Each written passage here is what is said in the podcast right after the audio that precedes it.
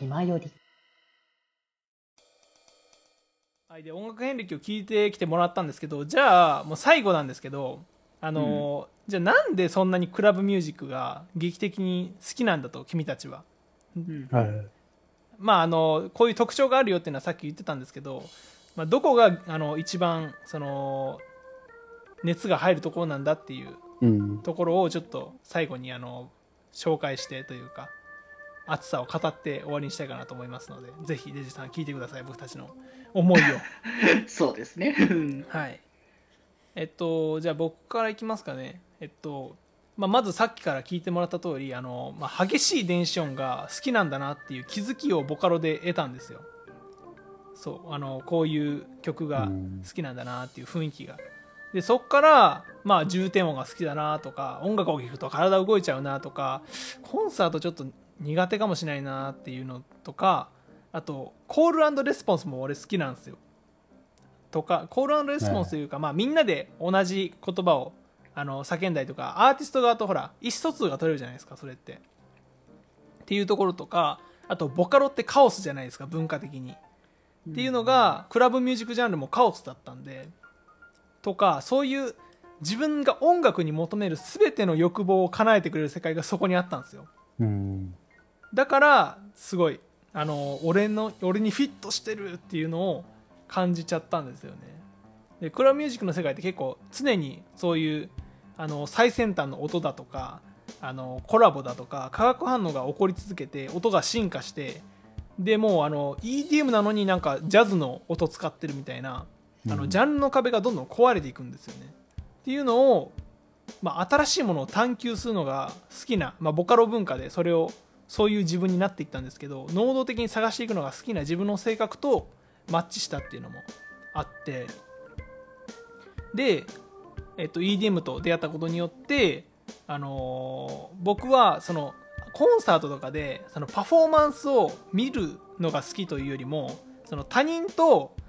この音楽のここ最高だよなっていう一体感を得ることが市場の喜びなんだなっていうふうに気づいて、うん。まあ、だからそのなんだろうな最高だよなってあの言い合えるというかあのお互いの顔とかを見てこここここここの曲この曲みたいなのをそういうアドレナリンを共有できる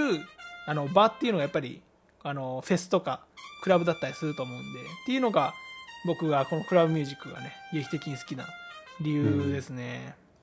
はい。それで言うと僕もそうだけど、うん。そのフェスとかクラブでの自分が体験するのがすごい好きでっていうのもあってクラブミュージックが好きで、うん。例えばクラブだったら、もちろんそのチャラバコっていううんパリピ音楽が流れるクラブもありつつ、ジャンル別のイベントとかがあって、例えばテクノばっか流すクラブであったり、ベース系を流すクラブイベントがあったり、そこので行くと、やっぱそのジャンルの好きな人たちが集まってみんなで同じノリをしながらっていう動きがあったりするんで、それこそコールレスポンスじゃないけど、みんなでヘッドバンしたりとか、みんなが横揺れして静かに動いてるみたいな、そういう状態がより楽しめるっていうのもあるし、クラブにその有名なアーティストが来日するってなると、そのアーティストとか、そのアーティストの属するジャンルが好きな人が一回に集まって、うん。それ全員でその、ただ楽しむっていう空間がすごいいいくて、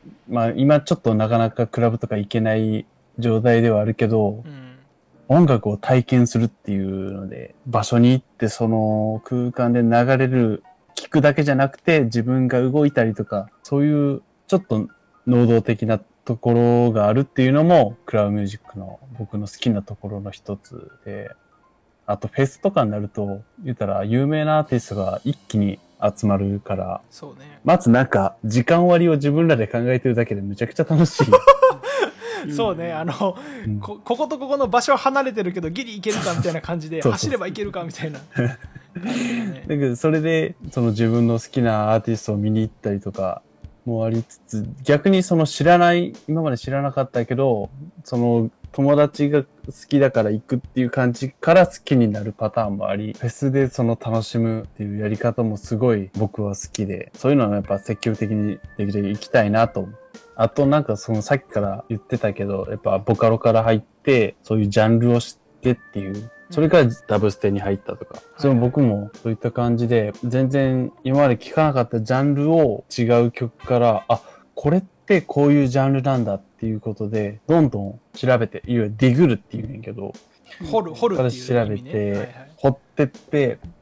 例えばそのコラボ、好きなアーティストと今まで聞いたことなかったアーティストがコラボした楽曲出しましたって言ったら、あ、このアーティストってどういう曲出してるんだろうと思って、どんどんディグってって、うんそれからなんか今まで聴かなかった曲であったり、ジャンルをどんどん広がっていくっていう、いろんなジャンルが混ざってるからこそ、なんかそういう、なんか無限にできるなと思って、もうそれ自体、ディグってる時間もむちゃくちゃ楽しくて、僕はなんかよくディグってますね。ディグるのが好きです。ディグるのが好きとまあ DJ とかもしてるしね僕あ、そう。あの俺 DJ、だから二人ともだから DJ して、ああ、うんうん、DJ するためにディグるっていうのもあるけど、うん。うん DJ してイベントをする楽しさもあるよね。そうそうそうこの音楽いいよねっていうのを自分から発信できるっていうねそうそうそう。のをしたいから俺らはもう自分でイベント主催しちゃうっていうねうん。ことをね地元でしたりとかうんしてましたし、うんそう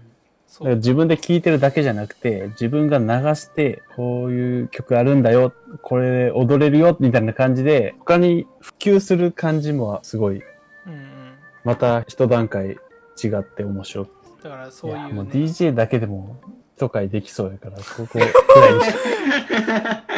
し DJ は。そうね。あのまっすんが一番今日一番喋るっていうこの熱のある時間ですでしたけれども、あんま喋ってなかった。大事大事。いや俺のせいで喋れなかったんだよええマジでゲストなのにゲストなのに俺がそうね。オタクすぎるせいで喋れないって比いう、率はあからさまに八中君の方が大きかったっていうところね。はい、というわけでちょっと授業的な感じだった。そうねはいということでまあいろいろとねあのー聞いてもらったんですけれどもデジ君うんうん今回、あそれエンディングで聞こうかな感想に関してははいそうだね。感想とかはね。じゃあねあの、まあ、ついでということであれなんですけどあの僕のね、うん。プレイシングをここで流してねいい。あのこのパート終わりにしましょうかね、は。はいい、それでは発注シグマで、えープレイシングです。どうぞ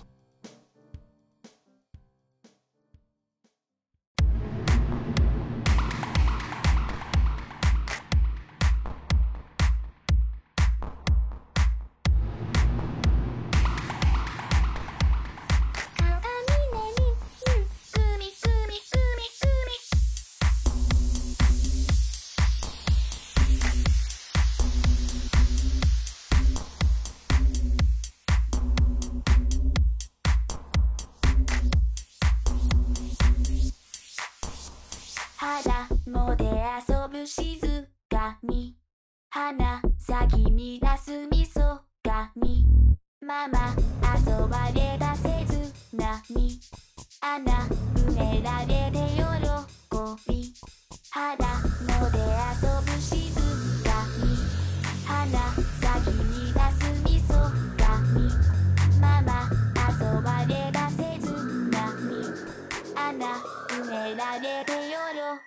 Here we go now